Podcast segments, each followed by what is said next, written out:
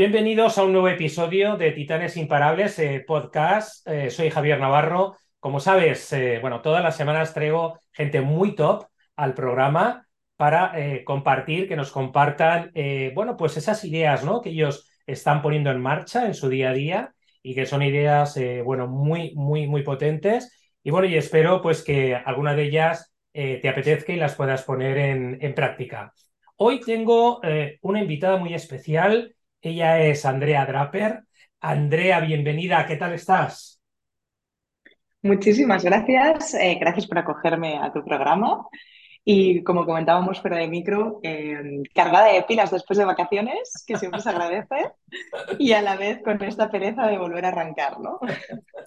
Muy bien, Andrea. Bueno, vamos a ver, Andrea, tú eres cofundadora de Octava, ¿de acuerdo? Eh, yo una de las primeras cosas que quería conversar contigo, ¿no? ¿Por qué octava, no? O sea, ¿qué significa octava? Es decir, porque es un, es un, em, es una marca muy sugerente, muy, no sé, suena diferente, ¿no? Eh, eh, cuéntanos si detrás hay algo o no hay o lo que haya, vamos.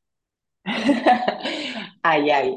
Em, fundamos Octava junto a mi socia Renata, eh, que es una consultoría de liderazgo y equipos en alto rendimiento. Lo que hemos trabajado es que al final para llegar a, tener un equipo en alto rendimiento, incluyendo el líder, se necesitan siete palancas. Todas son súper importantes, pero la más importante es la octava, que es el equipo. Y por eso nos llamamos octava. Es coincidente también que a ambas nos gusta mucho la música y octava es la nota máxima. Ok. Yo el caso es que no soy de música, ¿vale? Me gusta mucho la música. Pero que había algo de relación, ¿no? Con la música, ¿no? Pero, pero te lo quería preguntar, ¿no? Estaba intrigado porque, bueno, eh, me ha encantado, ¿no? De que realmente hables de esas siete palancas, ¿no? Y esa octava, ¿no? Que realmente el equipo, porque sin el equipo no vamos a poder hacer absolutamente nada. Totalmente de acuerdo. Oye, em, eh, Andrea, eh, tu máxima es el auténtico liderazgo se inicia en el autoliderazgo. Yo estoy ¿De qué va esto, no? Totalmente de acuerdo contigo. Se habla mucho de liderazgo. No es que no se hable tanto de autoliderazgo, pero parece que el autoliderazgo se camufla, ¿no? Ah, algo porque, no sé, luego hablaremos, ¿no? Tiene que ver algo más con el desarrollo personal y demás, y parece que los negocios se, se esté un poquito aparcado. Es decir, eh, cuéntanos, es decir, ¿de qué va esto, no? ¿Por qué esta es tu máxima? Esta es mi máxima porque la he vivido. Em, esta historia, esta consultoría de Octava empieza con un viaje donde empiezo a liderar equipos desde que soy muy joven. Em, y pasa como muchas empresas, ¿no? Porque das muy buenos resultados, ¿vale? Em, asciendes. Pero no siempre asciendes teniendo las habilidades para liderar personas. Puedes tener habilidades para dar resultados y eso no tiene por qué ser una habilidad que de per se implique em, que puedas estar liderando un equipo. Para que tú puedas estar liderando un equipo tienes que poder estar liderando bien tu vida. Porque si tú no lideras bien tu vida y no eres capaz de entender cuál es mi estilo de liderazgo, cuál es mi estilo de comunicación, em, cuáles son las emociones con las que me llevo bien y cuáles son las emociones eh, que me generan disconfort y que por tanto a lo mejor hará que explote, ¿no? Em, si no soy capaz de entender todo esto, soy como una bomba de relojería que a la que hay un elemento que se suma, exploto. Entonces, el auténtico liderazgo para mí empieza por este autoconocimiento de entender quién soy, con mis fortalezas, con mis puntos flacos y trabajar un plan de acción en cómo mejorarme. Igual que tú trabajas un plan de acción para llegar a resultados en cualquier área de una empresa. Como líder también tienes que tener tu plan de acción.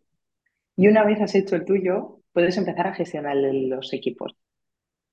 Pero sin haber hecho el tuyo es muy difícil, porque no tiene, primero no tienes base y segundo, no hay auténtico control, porque vas, vas reaccionando en vez de accionar, que para mí es una de las máximas del líder, ser capaz de accionar y no de reaccionar ante lo que nos pasa. Oye, no sé si te he respondido. Sí, perfectamente. Oye, Andrea, ¿y cómo, cómo ves tú el, el, el, liderazgo actual, no? Es decir, eh, porque insisto, se habla mucho de liderazgo, a mí cuando se habla tanto de algo me genera mucha fricción, ¿no? Porque es como que realmente no estamos eh, bien preparados, ¿no? En este sentido, pero claro, tienes una percepción personal. ¿Cómo ves tú el liderazgo eh, actual dentro de las organizaciones? Y cómo, la segunda, ¿vale? Ves que ese accionamiento del que haces mención está, em, está siendo una realidad en el día a día de las organizaciones.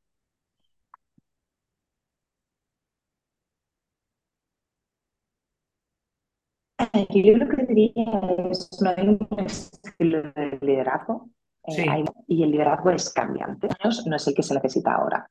Sí que es verdad que ahora, en un entorno tan bunny, tan buca, tan cambiante, eh, necesitamos líderes que sepan gestionar la incertidumbre.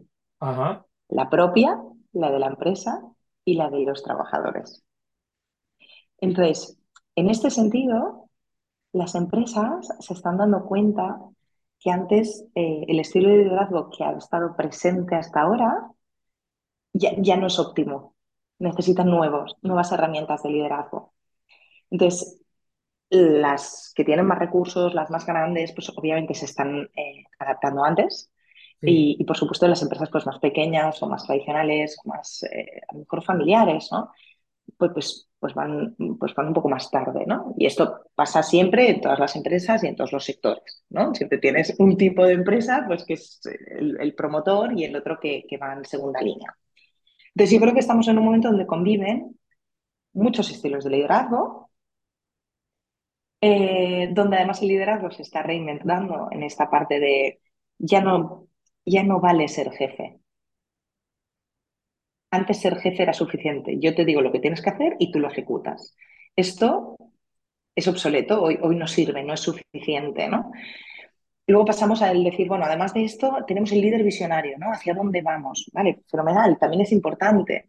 Lo que pasa es que ahora estamos en un momento donde hay que gestionar la incertidumbre y para gestionar la incertidumbre hay que poder gestionar las emociones. Y para poder gestionar las emociones hay que poder gestionar el estrés, el conflicto. Entonces, em, yo creo que las empresas, em, la mayoría están muy comprometidas porque se dan cuenta que sin esto la gente se le va. Ajá.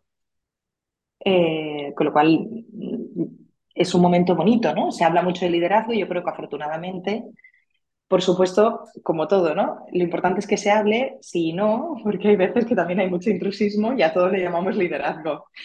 Pero eh, es un momento bonito porque todo el mundo está abierto a aprender. Antes, el líder, que era el jefe, no le tenías que enseñar nada porque me voy a poner entre comillas y voy a decir algo un poco más mm, fuera del contexto tenía el culo pelado de lo que, de lo que había que hacer, ¿no? Entonces no había nada que enseñarle. Eh, en un mundo en constante evolución donde ya lo que hemos hecho antes, pues probablemente ya no sirve mañana, esta máxima ya no sirve. Entonces te encuentras ante líderes que realmente tienen la necesidad de coger nuevos recursos. Y esta es la parte que es chula. Oye, Andrea, em, hablabas hace un momentito de gestión de emociones, ¿no? Y, esto, y esto eh, jo, la verdad es que si de pequeñito nos hubieran enseñado, ¿no? En la escuela a gestionar las emociones, yo creo que hubiéramos eh, crecido, ¿no? De otra manera. También es cierto que, bueno, no fue y ahora nos toca, ¿no? Entrar en esa, en esa, en esa dinámica, ¿no? ¿Por qué crees, vale, que realmente a la hora de gestionar las emociones, más allá de que no hayamos tenido una educación eh, en este sentido de pequeñitos, está haciendo ¿no? que eh, sobre todo se hable tanto en las organizaciones de ese apoyo a la salud mental, de todo el tema del asentismo que se produce muchas veces en las organizaciones, etcétera, etcétera. No quiero entrar en esta parte, digamos, más ceniza, ¿no? Más de las organizaciones, porque hay otras cosas muy bonitas, pero ¿dónde crees tú que realmente, dónde está la resistencia al cambio de que los líderes actuales, los jefes, los dirigentes, tengan tanta resistencia al cambio para entrar en una nueva dinámica? Mira, em, decir que los líderes tienen una resistencia al cambio eh, es un juicio, ¿vale? Que puede compartir parcialmente, eh, pero sigue siendo un juicio. Y, y esto lo pongo, lo, lo, pongo en valor porque al final yo creo que uno de, las grandes, eh, de los grandes retos que tenemos es empezar a ver a los individuos y dejar de juzgar a la masa, ¿no? Muy bien. Y en este sentido, el líder, el líder ahora mismo tiene muchos marrones, ¿vale? Nos encontramos en directivos que su manera de hacer eh, presupuestos, de ajustar costes, eh, se, se, ha ido todo al traste. ¿vale? O sea, estamos con aumentos de materias primas, estamos con aumentos de precio, bla, bla, bla, bla, bla. ¿no? Estamos con una fuga de talento espectacular, uh -huh. con lo cual, ¿qué me pasa a mí si soy líder y tenía 10 personas y se me van 4? Pues que tengo el mismo trabajo que sacar. Voy a modo, modo jefe, ¿vale? Pero con menos cabezas, ¿vale? Y además, y ahí voy a, la, voy a la moción y te devuelvo la pregunta. Todo el mundo se me va, fíjate qué juicio, ¿para qué confiar en la gente? Entonces aplico control. Qué bueno, qué bueno. Entonces, lo que quiero decir es, hay resistencia, ¿vale? No estoy diciendo que sea una resistencia justificada, lo que estoy diciendo es que hay razones para todo. Y en la gestión emocional está precisamente la clave, porque si yo soy capaz de entender qué es lo que me pasa con lo que pasa, seré capaz de entender eh, qué hacer con ello. O sea, si yo cuando se me va la gente lo siento como me ha dejado, con el culo al aire, por ejemplo, ¿eh? Eh, y siento rabia porque me parece injusto, ¿vale? tengo que entender la necesidad de esa emoción. ¿Qué necesito? Justicia. Y para sentir justicia, ¿qué necesito? Respeto. Para necesito respeto, ¿qué necesito? Los recursos. Perfecto. ¿Qué hago para hacer los recursos? Concentro 5% en el problema, 95% en la solución. Pero ese 5% pasa por entender lo que me pasa y la necesidad que hay detrás.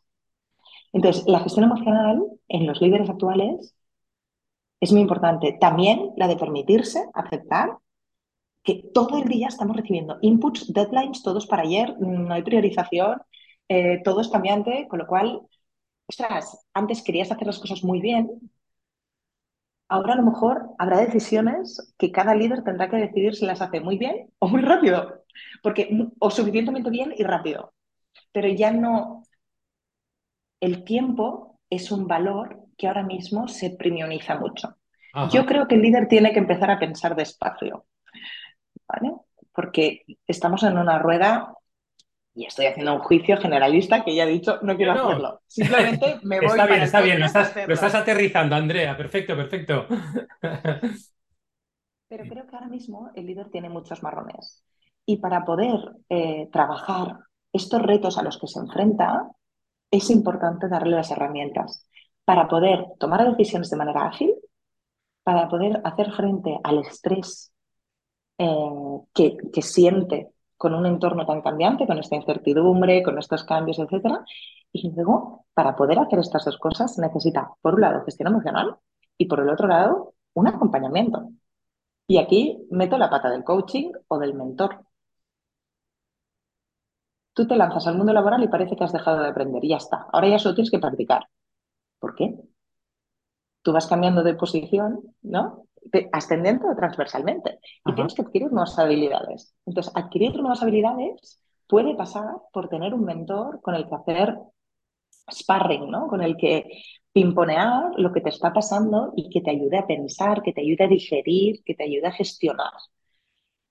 Yo creo que aquí está el secreto de vencer la resistencia del líder, porque el líder se siente muy solo. En la montaña estamos solos.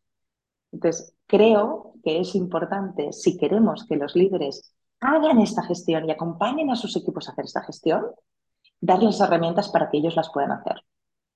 Y esto pasa por un acompañamiento y una formación, por supuesto. Eh, acabas de hablar de, del mentoring y el coaching. Eh, yo, soy un obsesionado, ¿vale? De estas dos disciplinas, ¿vale? Bueno, de hecho también lo, realizo, ¿no? Con mis clientes. Y creo que son, eh, bueno, pues eh, dos palancas eh, fundamentales ¿no? en el crecimiento de, de, de, las personas y, de las organizaciones. Eh, si esto lo lleváramos al apartado ¿no? de, ventas, de resultados de una compañía, ¿qué función, es decir, consideras ah, que realiza el mentoring o el coaching, ¿no? O ambas juntas, porque a veces también tienes que lidiar en ambas posiciones para trabajar o acompañar a una persona, pero sobre todo, ¿qué impacto eh, eh, vives tú ¿no? en tu experiencia eh, diaria en los resultados de la, de la compañía? Em, las dos disciplinas son diferentes y complementarias. Eso es. El mentoring se basa en poner tu expertise y tu experiencia y tu conocimiento al servicio de tu mentorizado. El, como coach, em, lo que trabajas es acompañar a esa persona hacia el objetivo que tiene a través de hacer preguntas y detectar creencias que son limitantes y cambiarlas por creencias que son posibilitadoras.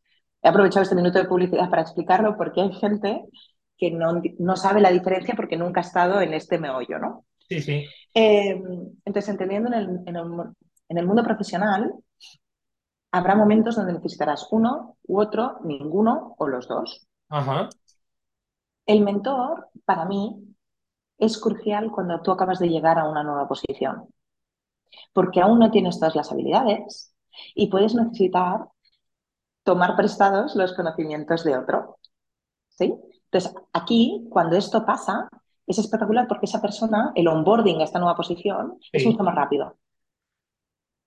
Entonces, le permite eh, afrontar esta nueva etapa con una herramienta, ¿vale? Que hace que el equipo, el departamento y los resultados eh, sean exponencialmente más grandes.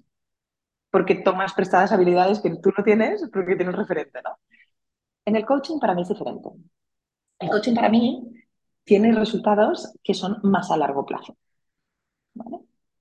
No quiere decir que no tengas resultados inmediatos, lo que quiere decir es que no son cortoplacistas, en el sentido de que tú vas a trabajar habilidades que a lo mejor van a ser eh, mucho más profundas o un acompañamiento más a largo plazo, pero que en cambio puede llegar a cambiar la cultura de una empresa o de un departamento.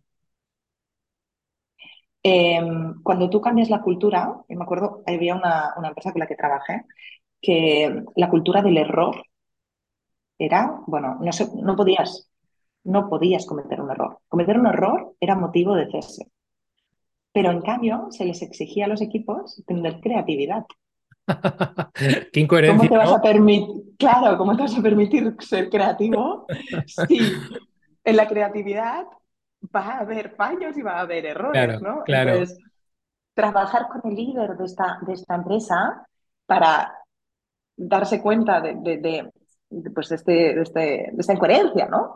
Y, y, y, poner en balance, ¿no? Que el que que control era muy importante, que el error era importante, que era el error para él, en qué momentos estaba dispuesto a aceptar el error, fíjate, ¿no? En qué áreas sí, en qué áreas no, vamos a hacer un test, vamos a acompañar este, ¿no? Pues vamos a permitir la creatividad en este departamento, a ver cómo te sientes, ¿no?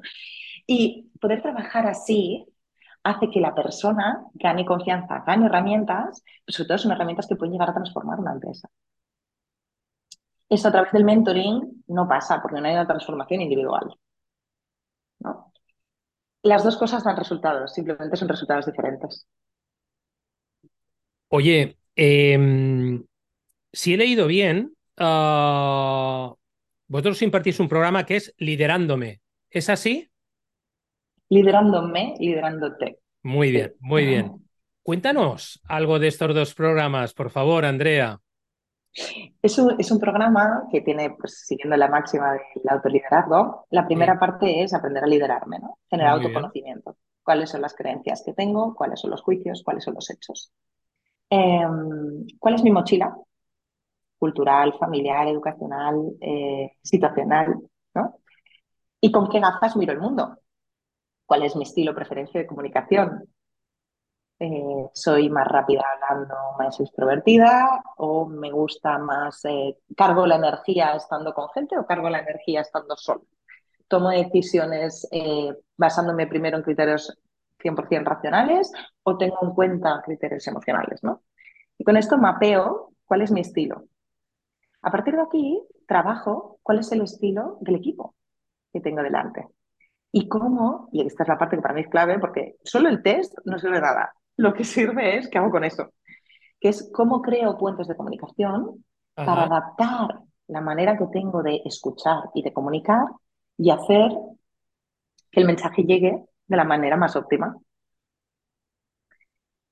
Em, una vez hemos creado estos estilos de comunicación, estos puentes de comunicación, trabajamos lo que es el feedback, la asertividad, eh, la escucha, las preguntas poderosas, la gestión del estrés y la gestión de conflicto.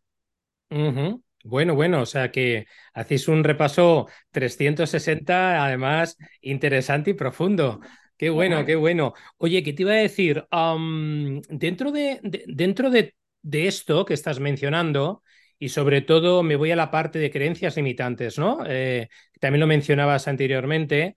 las creencias limitantes es algo de lo que todo el mundo eh, habla, ah, pero bueno, una creencia limitante eh, puede llevar ahí muchísimo tiempo, de hecho puede estar ahí bien enganchadita en sus raíces, ¿no? Desde la, desde la infancia y que no sea, ¿no? Tan, tan sencillo de alguna manera modificarla, ajustarla. ¿Por qué te pregunto esto? Porque yo creo que la clave no sé qué opinas tú, está en que la diferencia entre lo que soy y lo que realmente quiero, quiero ser está justamente en las creencias limitantes. E, e, ¿Esto es así, Andrea? ¿Tú qué opinas respecto a este tema? Eh, creo, que, eh, creo que sí. Eh, creo que es verdad que a veces puede ser titánico. Sí. lo que pasa es que es tan liberador. Claro que el 90% del éxito es cuando detectas que esa creencia que tienes es limitante. Claro, qué bueno. Entonces, una vez has detectado que eso que las creencias no son limitantes siempre. Cuando tú la adoptas, suele ser posibilitadora. El problema es que abusamos y la convertimos en limitante, ¿vale? Entonces, eh, por ejemplo, eh, el control. Yo era una loca del control, ¿vale? ¿Por qué? Porque el control me había sido muy posibilitador en mi vida. Gracias a controlarlo todo, yo llegaba a todos los resultados del mundo. Era una killer. Y era maravilloso, me servía súper. ¿Qué me pasaba? Que de repente esa, este, el control es mi superpoder, mi creencia, ¿vale? Pasó a ser una creencia limitante, porque no podía coger confianza en los demás, porque tenía que controlarlo todo. En el momento en que me di cuenta, pude trabajar en mi confianza propia, en dejar el control, en buscar la excelencia y ahí aceleré. Y te hablo de mi, de mi caso personal, pero puedo hablarte de muchos casos eh, con los que trabajo. ¿no? Em, para mí, y, esto sí que es muy individual, sí es titánico, pero es que es tan grande el outcome, o sea, es tan grande el resultado, que a lo mejor estas dos o tres sesiones individuales de coaching trabajando, de repente ostras, el coach te hace clic y hay veces que no lo vuelves a ver porque ya ha hecho el clic. Claro. Entonces, es un reto, es la clave del éxito y a la vez es brutal. Así que sí, estoy de acuerdo contigo. Oye, una cosita, eh, ¿puedes compartirnos alguna técnica específica para entrar en este proceso de transformación de una creencia limitante en una creencia eh, potenciadora? Hmm cada proceso de detección de creencias es bastante único, porque cada persona es, es, un mundo. Em, en, mi caso, el control estaba tapado por ser la primera. Ah, entonces. ¡Qué bueno! Eh, yo primero tuve que entender que mi creencia es: tengo que ser la primera para ser querida. para ser aceptada, para ser respetada, para todo esto, ¿no? Sí, sí, sí, sí. Lo que pasa es que esta era una creencia que lo que escondía era otra, que era, y para lograr esto, el control es mi superpoder. Vamos, que la habías, la habías anclado ahí de maravilla, ¿no, Andrea? Era una joyita.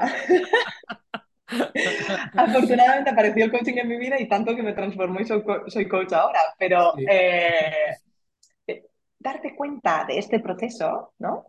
y luego ser consciente de que al final el camino se hace andando, ¿no? O sea, primero tuve que trabajar el, el control ¿vale? Dejar ir el control cogiendo confianza, Ajá. ¿vale? Y para coger confianza fue trabajar mi autoestima. No tengo que ser la primera para ser amada o respetada o validada para los demás, sino pongo el foco es qué necesito yo para aceptarme a mí, ¿no? Y este fue mi viaje, ¿vale? Fue, ostras, ¿qué necesito yo para quererme yo? Y de repente, pues oye, el control ya no era, o sea, hacerlo la primera ya no era tan importante. Ser la primera ya no era tan importante. Entonces, empezar a escucharme, por eso el autoconocerse, por eso el autoliderazgo, fue la clave para mí para deshacer estas creencias y poder cambiarlas por otra. Y la mía fue cambiar control por confianza. Pero yo he tenido procesos de coaching donde han cambiado eh, control por otra, por otra creencia. Claro. Y no claro. dejan de ser creencias, simplemente sustituyas una que hoy te está siendo limitante por una que te es posibilitadora. Y este viaje es muy único. Entonces, cada persona deja ir una de una manera y coge otra. Y las detecta por caminos inexplorables. Hay una técnica que se llama Wingway, eh, que sirve para trabajar bloqueos. Es, está muy vinculada al, al, al EMR, la reprogramación eh, de los eh, bloqueos emocionales y de los traumas, ¿no? Y es algo que a veces uso para trabajar algunas creencias y Ajá. desbloquearlas y poder movilizarlas. Esto es un melón un poco aparte de lo que es sí, sí, por supuesto. negocio. Oye, eh, Andrea, eh, centrándonos justamente ¿no? en el negocio ¿no? de, de Octava, es decir, eh, bueno, ya nos has comentado muchas, eh, bueno, algunas cosas, ¿vale? Pero ¿cómo ayudáis a vuestros clientes? Además de este tipo de programa, eh, queda, queda, claro que, que sois una consultora de transformación de líderes y equipos. realizáis también servicios de mentoring, de coaching, ¿vale? ¿Qué otro tipo de servicios ¿no? ofrecéis a los clientes en este sentido para llegar justamente a este proceso de transformación eh, tan importante y tan necesario hoy en día en las organizaciones, ¿no?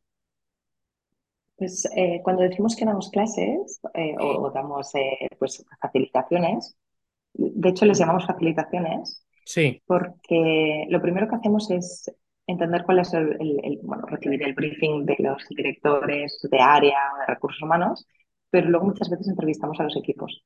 Muy bien. ¿Y tú qué crees que tú necesitas? Porque es verdad que el líder o recursos humanos o, o personas tendrá una mirada que claro. es legítima, pero es tan importante eh, tener también una, una foto de el, cómo se visualiza el equipo a sí mismo, ¿no? A nivel individual y a nivel equipo. Esto lo hacemos a través de un test. Además, es, es un test que nos permite mapear el, el nivel de cohesión, de, de visión, de, de, de, aceptación del error, de la responsabilidad compartida, con lo cual yo puedo medir los resultados antes y después de la intervención de Octava. La, en Octava lo que ofrecemos es, por supuesto, este servicio de, consultoría, de, entender dónde estamos y hacia dónde queremos llegar sí. con datos, ¿vale? que para mí la parte de datos es importante. Y luego el acompañamiento. Le monta, a veces montamos eh, pues academias de liderazgo, academias de dirección, etc. Pero no damos teoría. Todo es juego de rol, todo es experiencial. ¿Por qué? Porque recordamos aquello que sentimos. Entonces, necesitamos que las personas que van a adquirir nuevas habilidades, habilidades blandas, estén abiertos a ello. Y para que estén abiertos a ello, necesitamos que lo quieran vivir, lo prueben, lo vivan, lo, lo aprendan haciéndolo, no con la teoría. Porque si yo te explico los siete pasos de la gestión emocional que no lo pones en práctica, claro, no sé de nada. No lo vas a usar. Entonces, claro. yo creo que la parte diferenciadora es precisamente poder trabajar eh, el caso de la persona. Y lo decimos, ¿eh? Para el próximo día traéis eh, dos situaciones que son en conflicto y, y se trabajan in situ. Una persona eh, hace de teatro y la otra persona está gestionando a la audiencia. Por eso siempre somos dos facilitadores en octavo, precisamente para poder teatralizar, jugar, experienciar, separar grupos. Etc. Fantástico. Eh, oye, ¿cómo influye esta filosofía de liderazgo, ¿no? Que hablábamos antes de trabajar el autoliderazgo? Eh, también voy de nuevo a las ventas dentro de una, de una empresa, ¿no? Es decir, porque aquí está claro que no podemos medir todo por el corto plazo, porque evidentemente tenemos que darnos tiempo, ¿no? De que todo esto cale, de que todo esto se interiorice, etcétera, etcétera. Pero en vuestra experiencia, ¿cómo veis, no? Que al final, de nuevo, eh, te saco, ¿no? El tema de los resultados de las compañías eh, se ven, vamos a dejarlo en más positivos, ¿vale? Tampoco eh, quiero hablar aquí de que se pase de 0 a 100 en, en, un mes y medio, ¿no? Tampoco la magia existe, pero ¿Cómo veis vosotras cuando realicéis todas estas implantaciones que esa filosofía de liderazgo que vosotras aplicáis se traduce en, en, resultados más positivos eh, dentro de las, de las compañías, de las empresas? Mira, acabamos de, acabamos de, acabar un ciclo con una, con una empresa y ha sido divertido porque te, eh, los líderes estaban eh, muy ocupados, muy ocupados. O sea, muchas horas de trabajo, ta, ta, ta, ta, ta. Al final, el problema es que nos cuesta delegar en este entorno, ¿vale? Claro, me cuesta delegar porque no tengo tiempo para formar a los demás, porque estoy enganchado en la operativa. Ayudar a esa persona a aprender a delegar también pasa por hacer una optimización de la gestión del tiempo. el arte de delegar requiere tiempo. Entonces es todo un proceso. Pero para poder sacar tiempo, ¿vale? Tengo que dejar de hacer cosas, con lo cual es, es, interesante. Eh, la ventaja cuando haces esto es que de repente el líder se encuentra con tiempo. ¿Y sabes qué hace en ese tiempo? Pensar. Y por primera vez puede hacer un paso para atrás, mirar la foto desde un poco más lejos y decir, ay, pues en realidad si hago esto y esto me ahorro este paso. Entonces, los resultados vienen y, son súper tangibles, aunque a veces no podamos poner un número detrás. Claro. Pero, pero cuando las personas son capaces de hacer esto, decir, no, pues ahora yo qué sé, me acuerdo, un líder era muy divertido porque el arte de delegar aparecía los viernes, ¿no? Que le dije, igual el viernes, pero esta es mi creencia, ¿eh? Igual, igual, oye, el viernes es un día. es el día. pero, pero esta era la mía, entonces dije, oye, es mía, ¿vale? Él lo mantuvo el viernes porque a él le iba bien, ¿vale? Vale. Eh, lo curioso es que el viernes fue su día de... O sea, al final, para delegar tenía que poder confiar y para poder confiar tenía que hablar y ver a la persona que había detrás del rol. ¿vale? Entonces decidió que los viernes se tomaba cafés con las personas con las que quería acabar delegando. ¿vale? A través de estar escuchando a las personas, además de aprender a delegar, empezó a hacerles preguntas de, oye, ¿y esto? ¿Tú? ¿Cómo crees que lo podemos hacer mejor? ¿no? Es una pregunta muy abierta. Sí, sí. Tuvo ideas y han implementado todo un flujo de procesos diferente al que era un departamento de Customer Service, ¿eh? al que estaban habituados eh, que el otro día me lo contaba y la verdad que no he retenido los datos, pero eh, me decía, no, es que ahora somos capaces de coger unos cuantas llamadas más solo porque hemos agilizado esto y esto fue porque me lo dijo fulanito en uno de los catch-ups de delegar el viernes. Y dije, bueno. Bueno, ahí está. ahí está, ¿no? O sea, eh, delegar, confiar, etcétera, dar resultados. Lo que pasa es que para que den resultados tenemos que dar el espacio. Y para dar el espacio los líderes tienen que tener el tiempo y por tanto tienen que optimizar su agenda y priorizar. Importante eh, cuando comentas el tema de pensar, ¿no? Porque es verdad que al final, eh, en general, se va como pollo sin cabeza y evidentemente no hay ese trocito de espacio, efectivamente, como has dicho tú, para pensar. Que oye, puede ser un viernes, puede ser un lunes por la tarde dos horas, eh, otros serán tres horas, otros será una hora, pero parar, ¿no? Y también lo comentabas antes, parar, pensar y ver dónde estás, de dónde vienes y hacia dónde vas, ¿no? Que, que, esto al final, cuando haces ese ejercicio, estoy totalmente de acuerdo, es brutal, ¿no? Porque, porque se abren eh, como un mundo de posibilidades ante tu cabeza que, que, bueno, que están ahí rondando, pero que no las escuchabas. Oye, hablábamos antes eh, del autoconocimiento personal, de la importancia y, y también de ese desarrollo personal, ¿no? Yo creo que sin autoconocimiento y desarrollo personal, el crecimiento que puede haber en los negocios también es limitado, ¿vale? cuando tú entres en un proceso de autoconocimiento, de desarrollo personal, y esto te lo comento sabiendo que muchas veces los negocios, el, concepto del desarrollo personal se queda un poquito apartado, aunque cada vez esto se está incorporando más en el día a día. Pero ¿crees realmente que, el desarrollo personal eh, va ligado directamente al crecimiento de las organizaciones? Sí, rotundamente sí, con el matiz de el desarrollo, lo metemos todo en el desarrollo. Claro. O sea, es, es un saco donde cabe todo. y entonces yo voy a matizar. Estamos en constante desarrollo en general. ¿vale? Cada día, en cada contacto con cada persona, aprendemos y nos desarrollamos. Tú y yo ahora mismo estamos interaccionando en preguntas-respuestas, preguntas-respuestas, y tus preguntas a mí me abren puertas para que yo, ostras, pues mira, esta pregunta no lo había pensado, ¿no? Y busco, busco recursos. Lo que seguro es importante es que la persona tenga una buena ecología de vida. Ajá. Porque si no tiene un buen work-life balance, que dicen los ingleses, balance de vida y persona, acabamos explotando. Sobre todo en una vida tan acelerada como la que tenemos.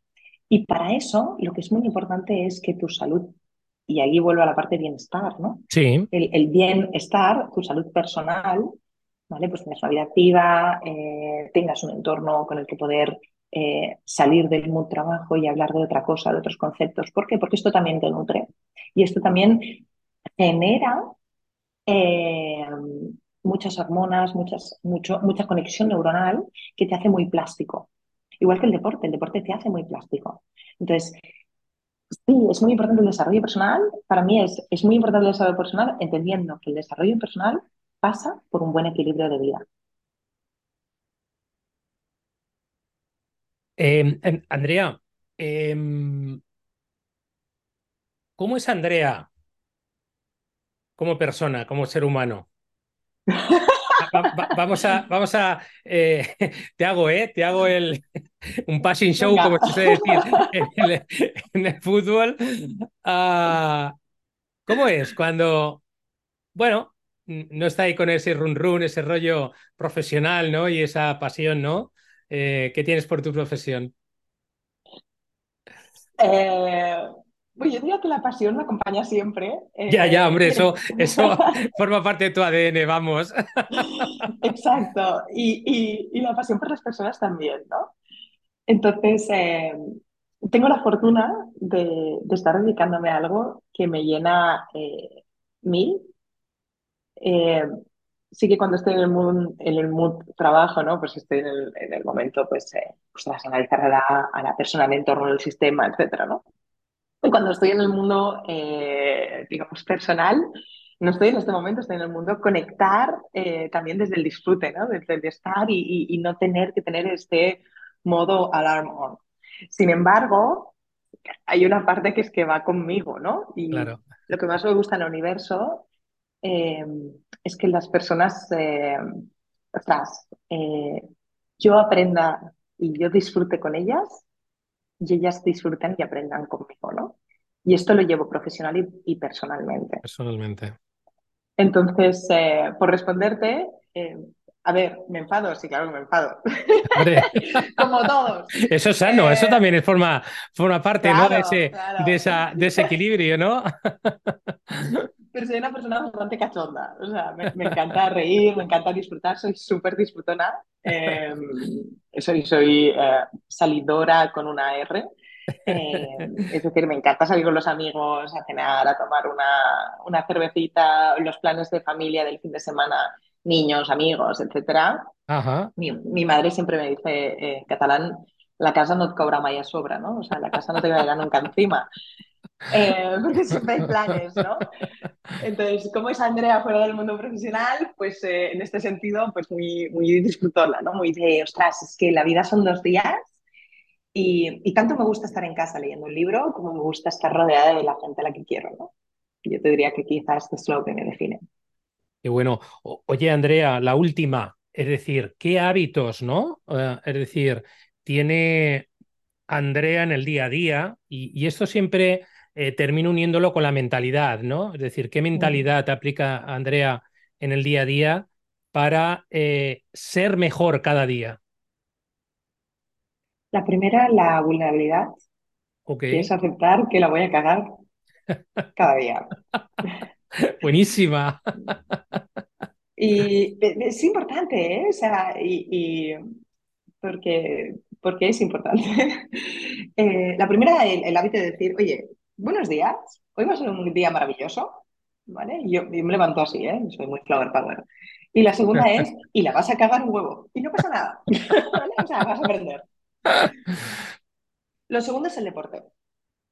No soy una fanática del deporte, pero el deporte es importante. El deporte entendiendo como vida activa. Porque cuando hago deporte, pienso mejor, siento mejor, estoy mejor y me quiero más. Fantástico. Cuando me quiero más, estoy más en equilibrio. Cuando tengo una, por supuesto, me encanta el chocolate, como marranadas, por supuesto, ¿eh? Y mi vida, mi vida profesional ha transitado toda la vida alrededor del alcohol, con moderación, por supuesto, pero, pero quiero decir, no soy una persona mm, muy estricta. Lo que soy una persona que busca un equilibrio, busco cuidar, ¿vale? Busco el permitirme eh, el placer y no confundir placer con felicidad, ¿vale? Y mientras me puedo permitir el placer, también busco el, el deber, aunque me cueste, de renunciar, esperar y gratificarme luego para eh, mantener pues, el, eh, la salud física que deseo, el, la salud mental que deseo, las calidades de sueño que tengo, etc. Bueno, bueno, vulnerabilidad, deporte, etcétera, etcétera, etcétera, equilibrio, cuidar. Bueno, bueno, aquí hay un montón de, de historias. Oye, te he dicho la última, pero, pero vamos a cerrar esta vez ya con la última, ¿vale? Em, yo cuando estuve trasteándote, ah, eh, octava va alineado con tres palabras, cohesión, acción e impacto. Cuéntanos, y con esto cerramos. Venga, me ha encantado. Cerramos con un banner de publicidad. Cohesión, porque sin cohesión del equipo eh, es muy difícil tener resultados extraordinarios. Acción, porque cuando venimos en octava, trabajamos desde la acción, desde el caso. Ok. Impacto, porque nada de esto sirve si no hay impacto a largo plazo, plazo en las empresas, en resultados y en personas. Eh, Andrea, pues la verdad que ha sido un verdadero placer conversar contigo. ¿eh? Se nota que en tu ADN está la pasión, ¿vale? Y esto lo llevas a todas partes, tanto a nivel profesional como personal, seguro. ¿eh? Me ha gustado mucho ¿no? que hayas compartido ¿no? con, eh, con, conmigo y con nosotros la visión que tienes ¿no? acerca del liderazgo ¿no? y cómo, cómo trabajáis ¿no? dentro de las organizaciones y sobre todo algo muy importante, es decir, que, que, que detrás estáis, estáis buscando, como bien acabas de decir, resultados, ¿no? Resultados que impacten, ¿vale? Eh, como una de esas palabras claim que, que tenéis, ¿no? En, vuestro, en vuestra marca. En, en, la organización, para que al final las personas, bueno, pues peguen un salto también, ¿no? Eh, dentro de su, de su, de su vida. Eh, bueno, yo, siempre, aunque hablamos de profesional, pero yo creo que cuando te trabajas a nivel personal, esto tiene un impacto en todas las áreas de tu vida, ¿no? Pero al final eso te lo llevas también a, tu área personal, a tu área de relaciones, bueno, etcétera, etcétera. Eh, agradecerte de verdad que hayas compartido esta, esta visión. Y, bueno, Andrea, ¿cómo pueden, cómo pueden contactar contigo eh, bueno, personas que pueden estar interesadas de decir, eh, quiero hablar con Andrea, quiero trabajar con Andrea? Pues siempre me pueden encontrar en LinkedIn, en Andrea Draper. Ajá. O el email para mí es andreadraper.es, con lo cual relativamente sencillo. Y soy bastante activa tanto en LinkedIn como, como por email, o sea que suelo responder bastante ágil. Y si no en Instagram, en Andrea Draper. Pues fenomenal, Andrea, lo dicho, un placer, cuídate mucho, sigue, ¿vale? Con esa sonrisa, ¿vale? Y con esa pasión que, que transmites. Desde aquí te deseo de verdad que tengas eh, muchos éxitos personales y profesionales. Bueno, esta es tu casa, ¿vale? Cuando quieras volver, me lo pides y volvemos eh, de nuevo hablando, ¿vale? De otros temas relacionados, ¿vale? Con lo que, con lo que realizáis. Y, mm, y, nada, y vamos manos a la obra, ¿no? Que nos queda eh, unos cuantos meses para acabar el año, eh, a, pegarle, a pegarle fuerte después de unos días de descanso. Totalmente. Muchísimas gracias, Javier. Te tomo la palabra porque me ha encantado compartir este rato contigo, así que querré repetir y que tengas un buen retorno al cole. Fenomenal. Un abrazo, cuídate. Chao. Que me bien. Chao.